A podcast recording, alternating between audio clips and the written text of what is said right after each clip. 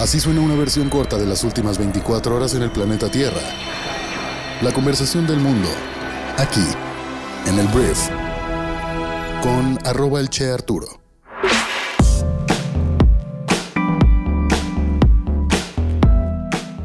Muy buenos días, bienvenidas, bienvenidos a esto que es el Brief para este lunes 14 de noviembre. Yo soy Arturo Salazar, soy tu anfitrión y uno de los fundadores de Briefy y en este podcast vas a informarte con un resumen de las noticias que debes conocer el día de hoy para ser una persona bien informada. Te agradezco mucho que estés aquí y vamos a comenzar con esto que es el Brief. Vamos a arrancar hablando de la marcha que se dio ayer en México en diferentes partes de nuestro país con la consigna de ir a defender al INE.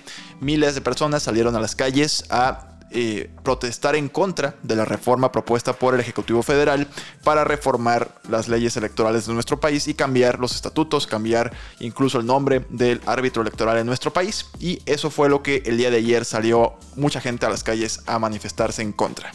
Organizaciones civiles y algunos partidos políticos convocaron a esta protesta. Y cuando tú ves las fotos ves que efectivamente fue mucha gente, sí fue mucha gente, a pesar de que había medios que decían en la Ciudad de México marchan cientos de manifestantes, la realidad es que sí hubo gente. Y en diferentes partes de México, como Guadalajara, Monterrey, obviamente en ciudades más, en ciudades menos, había más o menos gente. El primer debate sobre esta marcha es la interpretación de la misma. Vas a escuchar muchos debates acerca de si fue mucha gente o poca gente, que si la gente ahí tiene derecho a protestar o no, por ser whitesicans o clasistas o racistas o no son racistas y clasistas. Te digo, tristemente, hoy en día la polarización en nuestro país a que las críticas de ambos lados de esta polarización sea atacando directamente a las personas. Se hace personal en lugar de criticar una ley o un proyecto de ley, se le critica directamente a quien la generó. El día de ayer se trataba de defender al INE. No se trataba de defender o no al presidente de México o a los partidos de oposición que convocaron. No se trataba de eso. Se trataba de estar en contra. Las personas que fueron estaban en contra de un proyecto de ley. Tiene elementos y modificaciones a nuestras leyes que, según expertos internacionales, representarían un retroceso para la democracia en nuestro país, así como tiene puntos que son bastante valiosos y necesarios para nuestro país. Por ejemplo, se propone un tema de votaciones electrónicas, que sea ya mediante máquinas y que sea más rápido y menos fraudulento. Es algo que está muy interesante, es algo que vale la pena traer a la mesa y decir, bueno, ¿cuánto cuesta? O sea, son cosas que vale la pena mencionar y que vale la pena proponer. Yo creo que el mayor error que podemos cometer hoy en día como país, además de seguir peleándonos y estar divididos, es atacar a personas. En lugar de criticar resultados o criticar propuestas de ley o criticar ese tipo de elementos, porque si la polarización sigue como va, va a ser muy complicado que nuestro país pueda lograr un avance económico, un avance social, o sea, que progrese nuestro país como comunidad va a ser súper complicado mientras esta polarización siga ahí. Mientras esta polarización siga como está, las elecciones históricamente serán ganadas por aquel candidato o candidata que logre colocarse como el salvador o la salvadora del grupo que sea más numeroso. Y le va a convenir mucho a esta persona que la polarización se mantenga porque si le cae bien a las personas que son mayoría, esta polarización lo único que hace es que sean defensoras acérrimas de esta persona que vino a salvarles o que defienden a toda costa y a capa y espada.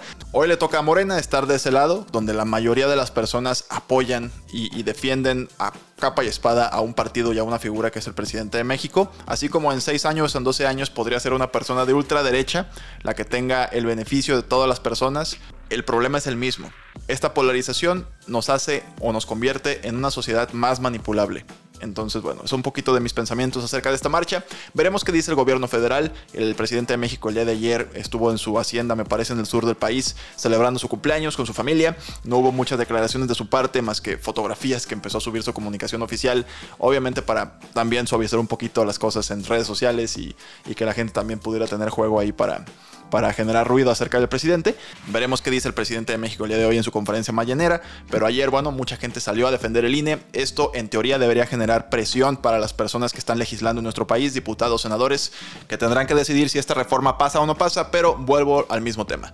Va a ser complicado que esto se gane en discurso si solamente está uno a favor o en contra, así en los extremos blanco-negro de esta reforma. Hay elementos en esta reforma que vale la pena ver, analizar y aprobar, y hay otros elementos que creo que, así como muchas personas expertas en esta materia lo consideran, es un retroceso para la vida democrática de nuestro país.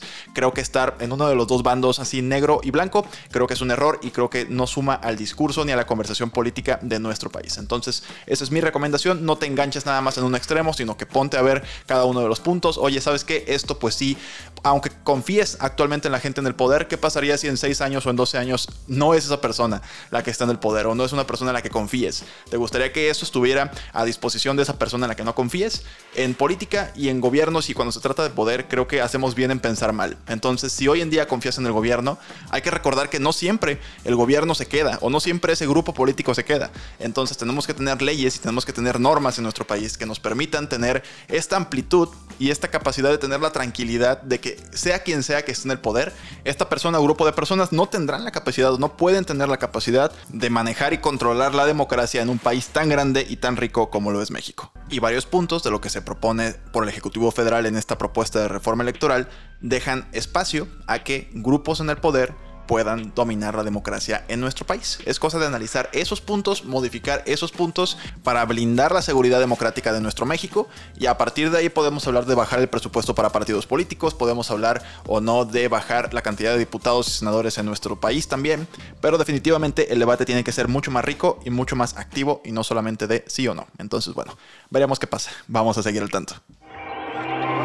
Hablemos de las noticias más importantes del resto del mundo y voy a hablar primero de Estados Unidos porque, bueno, los demócratas, el Partido Demócrata dio el banderazo este fin de semana debido a que celebraron mantener el control del Senado en los Estados Unidos. Retuvieron este control después de que Catherine Cortés fuera elegida eh, para un escaño en el estado de Nevada y eso le da al partido 50 escaños en la Cámara Alta con solo Georgia que ha ido a una segunda vuelta aún por declararse. Entonces Cortés Mastro venció a Adam Laxalt, un republicano respaldado por Donaldo, el expresidente más naranja del mundo, metiéndole todavía más presión a Donaldo sobre los candidatos que respaldó y que no lograron ganar la elección. Ahorita vamos a hablar un poquito más de eso. El presidente de Estados Unidos, Joe Biden, dijo que estaba increíblemente complacido con la participación en las elecciones estadounidenses después de pues, esta victoria. Se considera una gran victoria para el presidente de cara a sus próximos dos años en el cargo y representan estos resultados ah, en las elecciones de mitad de periodo el mejor desempeño de mitad de periodo para un partido en ejercicio, o sea que su presidente esté en el poder en ese momento con ese partido político en los últimos 20 años. Las únicas malas noticias para los demócratas es que los republicanos todo parece indicar que van a ganar o retomar el control de la Cámara de Representantes, que es el equivalente a su Cámara de Diputados, ya que se siguen contando los votos de un puñado de distritos después de las elecciones del martes pasado. Si los republicanos ganan la Cámara, aún podrían frustrar gran parte de la agenda del presidente de Estados Unidos, el señor Joe Biden, pero al mismo tiempo, pues cuando llegue un posible presidente republicano en 2024, en este caso podría ser Donaldo, pues no tendría el control de ambas cámaras como se podía suponer que iba a ocurrir. Entonces fue lo que sucedió en las elecciones, los demócratas están de fiesta. Y hablando de fiestas y hablando del demócrata mayor en estos momentos, Joe Biden, la Casa Blanca anunció este fin de semana que el presidente de Estados Unidos tiene la intención de postularse nuevamente para presidente y tomará una decisión a finales de este año o a principios del próximo. Fue lo que dijo la asesora principal de la Casa Blanca, Anita Dunn, quien también dijo que este amague de Donald Trump, que en teoría en ya mañana, mañana va a dar ya el anuncio de que se postula a la presidencia una vez más, no tiene nada que ver con lo que está diciendo ella de que Joe Biden también podría intentarlo. Entonces, hablando un poquito de Donaldo, fíjate que hay mucho republicano que le está achacando a él la responsabilidad de este mal desempeño en las elecciones intermedias. Donaldo, obviamente con su gran ego y con su gran discurso, empezó a decir que esto iba a ser una gran ola roja de Red Wave y que iban a arrasar con todo. Y la realidad es que les fue mal en comparación con las expectativas que estaban previendo. Sobre todo el tema del Senado dolió muchísimo.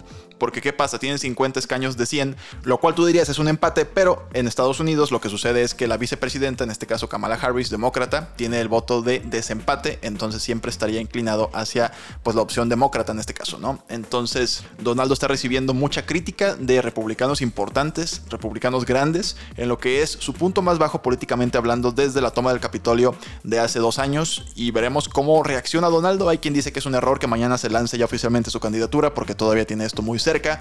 Hay ya gobernadores republicanos que hablan de que él no debería ser el candidato a la presidencia por su partido. Y pues esto va a mermar un poquito la fiesta de Donaldo que iba a ser mañana en su casa de Florida. Veremos qué pasa. Está interesante el plano político en Estados Unidos. Te mantendremos por aquí al tanto. Y caray, parece que Joe Biden está en todo el brief, pero bueno, el día de hoy el presidente de Estados Unidos se sentó con el presidente de China, Xi Jinping. En el momento que te estoy grabando esto todavía no se sientan, pero eh, pues están en la cumbre del G20 en Bali, en Indonesia, y en teoría van a hablar de diferentes temas económicos, de cómo pueden vivir y convivir China y Estados Unidos en diferentes temas como política, como no intervención política con el tema de Taiwán. Va a estar un poquito calientito, se esperan grandes cosas de esta reunión, pero al mismo tiempo también se espera que no va a pasar nada y que solamente va a ser una foto y pues van a acordar eh, estar pues más coordinados de aquí en adelante para mantener un poquito más estable el mundo y que no nos estemos imaginando que podría haber una guerra entre Estados Unidos y China. Básicamente de eso se trata la reunión del día de hoy. Hablando de esta misma cumbre, Rusia Rusia está enojada, está irritada por el enfoque que se le está dando a toda la conversación alrededor del G20 en temas de seguridad nacional. Rusia dijo el domingo que el G20 debería dejar de centrarse en los problemas de seguridad mundial y en cambio dijo que había problemas más importantes que deberían preocupar a los países. El G20, si no lo sabes, es una coalición de las economías más grandes del mundo que están reunidos para tratar principalmente el tema de Rusia. Lo que dice Rusia es que deberían estar preocupados por amenazas reales en lugar de imaginarias porque Rusia considera que el tema de Ucrania no es una amenaza real para la economía o la estabilidad del mundo. Y dijo también que estamos convencidos de que el G20 está llamado a abordar los problemas socioeconómicos, expandir sus agendas a área de paz y seguridad, de las que hablan muchos países, no es viable. Básicamente dijeron, ¿para qué se juntan si van a hablar de nosotros? Y aparte Rusia no fue, bueno, por lo menos Vladimir Putin no fue a la cumbre de Bali. Esta fue la conversación del mundo para este lunes 14 de noviembre, que espero te genere conversaciones interesantes y ricas. Recuerda que la conversación está abierta conmigo y con el programa a través de las redes sociales de El Brief, que es arroba el en Twitter e Instagram, y las mías también, que soy arroba el Arturo. Si quieres sumar a esta conversación, si quieres dar tu punto de vista de algún tema que se tocó en este programa, puedes hacerlo, por supuesto, siempre de manera respetuosa. Si no, pues pasaré a mandarte a la fregada es lo que pasa en redes sociales. Entonces, muchísimas gracias por haber estado aquí. Espero que tengas un gran inicio de semana. Gracias por escucharme y por compartir este podcast con tus amigos y familiares. Nos escuchamos el día de mañana en la siguiente edición de esto que es el brief. Yo soy Arturo. Adiós.